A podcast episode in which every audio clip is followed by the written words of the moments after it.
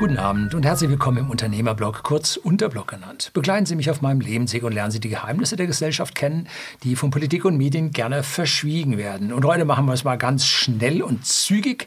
Und zwar stelle ich Ihnen heute das Magazin Eigentümlich Frei aus dem Lichtschlag Verlag vor. Und dieses Magazin lese ich jetzt seit ungefähr, ja, ich sag mal, rund zehn Jahren. Und Herr Lichtschlag aus dem gleichnamigen Lichtschlag Verlag hatte mich gebeten, ob ich dieses Magazin mal vorstellen könnte, was ich hier sehr, sehr gerne tue und ich halte kein Geld dafür. Und ich habe hier auch schon Bücher aus dem Lichtschlag Verlag vorgestellt, André äh, Schafarewitsch und äh, Bader, Roland Bader und Ayn Rand, also die ganzen ja, klassischen libertären Werke, die da sind, äh, die werden vom Lichtschlag Verlag neu aufgelegt und ja, sind Klassiker der freiheitlichen Literatur. Ich werde von Zusehern oft gefragt, welche Literatur und welche Kanäle ich denn so konsumieren würde, dass ich auf diese Gedanken komme, die man in den ja, klassischen Medien nicht so finden. Und da habe ich vor vielleicht, boah, könnte schon ein Jahr her sein, ein Video gedreht über die Internet- oder die YouTube-Kanäle, die ich mir anschaue und gebe ich Ihnen hier einen Link drauf, finden Sie auch dann unten in den Show Notes. Und hier habe ich jetzt also ein Papiermagazin, weil es soll unter den ja, konservativen Menschen auch Leute geben, die noch gerne hier Papier in die Hand nehmen. Und wie gesagt, die Magazine gibt es auch elektronisch. Ich habe da ein elektronisches Abo drauf, das ich dort lesen kann. Auch die Webseite selber, ef-magazin.de, ist extrem zu empfehlen. Da gibt es also auch freie Inhalte drauf. So, um was geht es denn jetzt eigentlich? Nun, unsere klassischen Medien, ich nenne die immer öffentlich-rechtlichen Pay-TV, bis hin zu den sogenannten Qualitätsmedien, die früher vielleicht mal Qualitätsmedien waren, aber schon lange sich davon verabschiedet haben, die sind rot, rot, grün dominiert. Es gab in der Vergangenheit zahlreiche verlagsinterne Wahlen und die Schweizer Unternehmen hat mal europaweit das Fernsehen untersucht und da kam raus, dass die Medien zu 66 bis 92 Prozent oder so rot-rot-grün dominiert sind. Aktuell gab es auch wieder eine Studie, die das zeigt. Und ich habe ein extra Video darüber gedreht, finden Sie hier und finden Sie unten in der Beschreibung, wo ich auf diese einzelnen Wahlen, die einzelnen Ergebnisse von diesen Medien drauf eingehe. Und mittlerweile sollte jeder halbwegs freidenkende Mensch verstanden haben, dass hier in unseren Medien uns eine ganz andere Welt vorgegaukelt wird, als sie wirklich da draußen herrscht. Nun gibt es im Versteckten völlig ignoriert von dieser Scheinöffentlichkeit freiheitliche Medien, die sich nicht die Meinung von der Politik vorschreiben lassen, die selber meinen, was sie tun. Und diese Medien erhalten dann in der Regel rechts oder rechtsextrem als Beiwort. Ne? Und ein paar Beispiele dazu sind da so Tichys Einblick, dann Achtung Reichelt, äh, reitschuster.de. Und tatsächlich möchte ich diesen rechten Medien, das soll kein Schimpfwort sein. Nein, das sind politisch rechtsstehende, konservative Medien. Und denen möchte ich also einen deutlichen Konservativismus bescheinigen. Obwohl den Herrn Reitschuster sehe ich also eher mehr auf der linken Seite. Und es gibt aber auch ja, auch wenn es überall abgelehnt wird, äh, es gibt Rotkonservative. Ja, ganz deutlich, ne? muss man sagen. Und eine ganze rote Theorie ist ja, ich sag mal, die sozialistische Mottenkiste ist ja über 200 Jahre alt. Und äh, diese freiheitlichen Gedanken nach äh, der österreichischen Schule der Nationalökonomie mit von Mises und Hayek, das ist ja gerade mal 100 Jahre alt. Also das ist was viel, viel moderneres und viel, viel mehr ja, geschichtliches Wissen ist da eingebaut in diese freiheitlichen Gedanken, in diesen linken Konservativismus. Ne? Und in dem äh, Eigentümlich Frei Magazin schreibt also auch ein Rechtsanwalt Thomas Jahn und der meinte also dann zu diesem Rechtstitulieren, damit, also gemeint sind damit natürlich keineswegs echte Rechts Rechtsextremisten, sondern alle, die dem rot-grünen Verbotsstaat die Gefolgschaft verweigern. Und genau darum geht es in dieser noch Medienfreiheit, noch Pressefreiheit, wobei der Digital Service Act hier ja äh, in die ganz andere Richtung zeigt, äh, gibt es sie noch und hier kann man im Prinzip diese Gedanken dann auch noch aufnehmen. Freiheit wird von ganz links und ganz rechts äh, ja nicht so gesehen. Und beide äh, Positionen haben ihre speziellen Dogmen. Links kennen Sie jeden Tag, ne, kriegen Sie. Und auch die jetzt im positiven Sinn konservativen Rechten haben ihre Dogmen. Und wenn es nur um den christlichen Glauben, um den Dieselmotor, Grenzsicherung geht, da gibt es ihre, haben die auch ihre Dogmen. Wirklich frei im Sinne von Libertarismus und der österreichischen Schule der Nationalökonomie gibt es wirklich nicht viele Publikationen. Eigentümlich frei ist eine davon.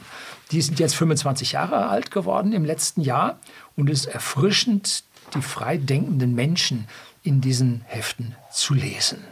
Denn genau diese Lektüre ist der Garant dafür, dass nach dem Ablösen der aktuell fehllaufenden Politik, dass dann in der Bevölkerung Gedanken vorhanden sind, die wissen, wie man es besser macht, dass das Pendel dann nicht in eine andere Richtung ausschlägt, was uns auch nicht gut tun würde. Ne? Ihre Gedanken lassen sich nicht verbieten und was Sie sich einmal hier angelesen haben, bleibt in Ihrem Gehirn drin. So weit sind wir mit der Gedankenkontrolle noch nicht. Und wie gesagt, wir brauchen diese freien Gedanken, um nach dem Scheitern der aktuellen Politik wieder die Gesellschaft neu auf die richtige Schiene zu setzen. Jetzt möchte ich Ihnen ein bisschen was von diesen Heften vorlesen. Und zwar sind das die Hefte vom November 23, Dezember 23 und dann Januar, Februar gemeinsam 24. Und hier kann man also jetzt hier einen Titel sehen. Und da geht es darum, äh, Magie des Augenblicks, Foto- und Hyperrealismus, gute Ware und schöne Gemälde. Ja, ganz im Gegensatz zu diesem äh, Woken, roten Kritzi-Kratzi, Cy Twombly. Wow, ja, da fällt mir gleich das Papier aus der Hand. Ne? Habe ich hier auch mal drüber abgelästert. Ähm, dann Gerichte und ihre Architektur über Gebäudestruktur und Sitzordnung. Who is WHO oder WHO? Kleine Geschichte vom Gauner-Syndikat. Hilfe, die Degussa wird Vogue, aber sind Goldanleger wirklich rechts? Permanenter Bummelstreik, Lehren vom Ende der DDR für unsere Tage. Also das sind Artikel mit, ja, mit Tiefgang, äh, die ja, den Spiegel unserer heutigen Gesellschaft zeigen. Oder hier im Dezember Welt zwischen Krieg und Frieden als großer Titel, die Friedenstaube und die Panzer im Hintergrund mit Feuer. Welt zwischen Krieg und Frieden, Ukraine, Nahost und wie geht es nun weiter? Dann Aufschrei gegen Zensur, die Westminster-Erklärung im Wortlaut. Haben Sie mitgekriegt, die Westminster-Erklärung? Die meisten nicht. Ethik freier Privatstädte, morale Philosophie vom besseren Zusammenleben. Umsturz per Notenpresse, Plädoyer für eine Renaissance der Aufklärung. Denn was wir gerade sehen, ist, dass wir die Aufklärung verlieren und hin zu Dogmen und Glauben führen und die Aufklärung und der Mensch hier verloren geht. Und dann ein Nachruf auf Gunnar Kaiser, Philosoph, Schriftsteller, YouTuber. Ganz wichtige Person, habe ich persönlich kennengelernt, haben wir zwei Interviews gegenseitig auf den Kanälen gemacht. Sehr, sehr schade. So, und dann hier äh, eigentümlich frei Januar, Februar, das aktuelle Heft. Äh, Aufbruch im libertären Herbst 23, Impressionen aus München, Prag, Konstanz, Berlin und Zinnowitz. Und Zinnowitz geht es um die äh, Freiheitskonferenz, die dort jedes Jahr stattfindet. Einmal habe ich auch dort vorgetragen. 2019 meine ich, wäre das gewesen. Und äh, die Vorträge, die dort gehalten wurden, kommen jetzt Stück für Stück auf der Webseite von Eigentümlich Frei, werden sie dort als Video veröffentlicht. Weniger Politik bitte, der einzige Weg aus der Multikrise. Caroline Woman sucht die Kraft, eine fantastische Kindergeschichte. Warum wir Konsens brauchen über die Einhegung des Totalitarismus. Freibier in Argentinien. Viva la cerveza y la libertad, Carajo. Ja, also hier geht es dann auch um Millet, wie ich das jetzt am letzten Freitag hatte. Und nun möchte ich zum Abschluss von diesem, das Editorial, hier unten sehen Sie den Herrn Lichtschlag persönlich, von Herrn Lichtschlag zu dem neuesten Heft vorlesen. Denn es kommt ja darauf an, wie tickt so ein Mensch, der so ein Heft verlegt, damit Sie mitbekommen, ist es etwas, was in Ihrem Sinne ist oder nicht. Finden Sie sich dort wieder. Und deshalb möchte ich es kurz vorlesen und dann ist das Video auch schon zu Ende. Editorial von André F. Lichtschlag. Haben Sie die Top-Nachrichten mitbekommen? In China ist ein Sack Reis umgefallen. Und der Unternehmer Theo Müller hat sich privat mit Alice Weidel getroffen.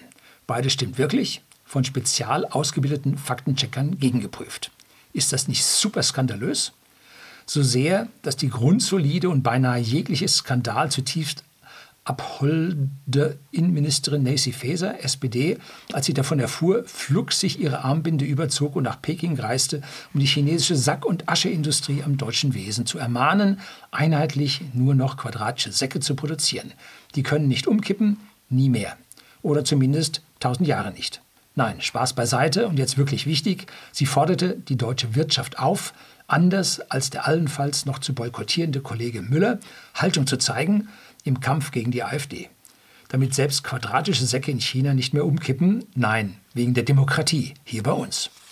Nun hat Nancy Faeser halbstündlich totalitäre Gelüste und manchmal geht auch die Binde mit ihr durch. Altbundespräsident Joachim Gauck ging noch einen totalitären Denkgleichschritt weiter. Auf die Fernsehfrage, ob der Oppositionspolitiker Björn Höcke in den Knast gehöre, antwortete Gauck, nein, noch nicht, sonst wäre er da schon. Björn Höcke aber hat, außer die eine oder andere Herrn Gauck nicht passende Meinung zu vertreten, in seinem Leben nichts verbrochen. Als Lehrer arbeitete er ohne Fehl und Tadel, alles andere wäre längst bekannt und faktengecheckt skandaliert. Als Politiker war er in keiner Regierung bislang weisungsbefugt, hat sich also für keine einzige Tat zu verantworten. Ganz anders als jene exklusive Auslese auf deutschen Regierungsbanken, die in ihrem Leben oft niemals je etwas produziert hat, was andere freiwillig nachfragten. Gestalten, die stets nur andere Menschen drangsalierten und ausbeuteten, also richtig Dreck am Stecken haben. Ob hier eine Projektion aus Gauck heraussprudelt und aus Faeser, die längst spüren dürfte, dass sich die Wirtschaft in Wirklichkeit zunehmend angewidert von den Regierungsleistungen jenes Kabinetts abwendet, dem sie angehört, was lautet nochmal Ihr Wahlergebnis in Hessen? Theo Müller muss sich kaum um die Zukunft von Müllermilch und Co. sorgen. Um ein allerletztes Mal mit Thomas Gottschalk zu sprechen, wetten, dass Wein Stefan und Landliebe Joghurt in deutschen Wohnstuben gerade mit besonderem Genuss und noch häufiger konsumiert wird als vor dem skandalierten privaten Treffen des Unternehmenspatriarchen? Da, wo Fäser, Gauck und willfährige Medien angekommen sind, ist der Abgrund bereits nah, sehr nah. Und dann kam auch noch Elon Musk und hat es wirklich getan. Er hat das Twitter, jetzt X-Konto des ultrarechten Verschwörungsideologen Alex Jones freigeschaltet. Jetzt darf auch Jones auf X wieder seine Meinung sagen. Und das geht gar nicht, sagt die deutsche wie US-amerikanische Propaganda. Mittelstrahl. Propaganda Mittelstrahl. Mainstream. Ja? Was erlauben Musk? Nur wer ohnehin gleicher Meinung ist, hat auch das Recht, in der schönen neuen Welt gehört zu werden. Alle machen mit bei fleißigem Löschen, Canceln, Zensieren und verbalen Teeren und Federn von liberalen, konservativen, libertären und rechten Stimmen, spätestens wenn, wie die Twitter-Files bewiesen, die Regierung und Geheimdienste freundlich um Mithilfe bitten. Dann stehen Google mit YouTube oder Meta mit Facebook bereit zur ganz großen stalinistischen Säuberung des Internets. Nur bei diesen verdammten Galliern auf X herrscht jetzt sowas wie Anarchie. Die Folgen sind kaum absehbar. Man muss Alex Jones nicht mögen, um zu verstehen, dass Tagesschau und Spiegel, CNN und die New York Times mindestens ebenso oft manipulierte Falschnachrichten verbreiten, wie er mindestens ebenso anfällig sind für die Verbreitung kruder Verschwörungsideologien von Corona über Trans und Ukraine bis Klima und zurück, wie der böse Verschwörungsideologe auf der Mittelstrahl-Anklagebank. Immer mehr Menschen erkennen das verlogene Spiel derer, die da keifen gegen die Meinungsfreiheit von anderen wegen Falschbehauptungen. Die Ankläger sitzen splitterfasernackt im Fake News Glashaus und jeder kann es auf X sehen, jeden Tag.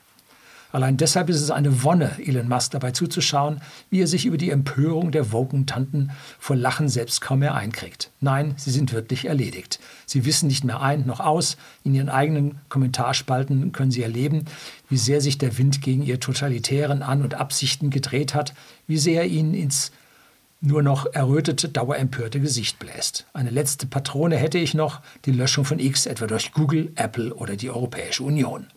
Es wäre der noch fehlende Offenbarungseid. Der Rückschlag wäre entsprechend noch heftiger. So oder so, den Kulturkampf hat die Woke-Linie verloren. Nein, die Woke-Linke verloren. Gegen die vereinte Kraft von Humor und Realität hatten die verbiesterten Traumtänzer dauerhaft nie wirklich eine Chance. Alles, was jetzt noch kommt, sind Aufräumarbeiten. Das zu Ende gehende Jahr 2023 ließ die Folgen des neosozialistischen Gebarens für die breite Masse sichtbar werden. Kaum eine Bahn fährt noch pünktlich. In Krankenhäusern herrschen katastrophale Zustände. Handwerker oder Arzttermine sind oft nicht mehr zu bekommen. In der Gastronomie und in vielen anderen Bereichen wird das Personalmangel immer öfter geschlossen. Nichts funktioniert mehr. 2023 geht in die Geschichte ein als das Jahr, in dem sich deshalb die breite Stimmung um 180 Grad gedreht hat.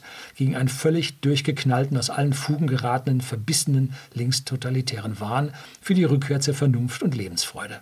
Und 2024 wird das Jahr einer historischen Wende. In vielen Bereichen, ziemlich sicher. Verehrte Leser, ich wünsche Ihnen auch mit dieser Ausgabe viel Erkenntnisgewinn und Lesefreude. Im Zentrum steht ein Rückblick auf unsere wunderbare Usedom-Konferenz.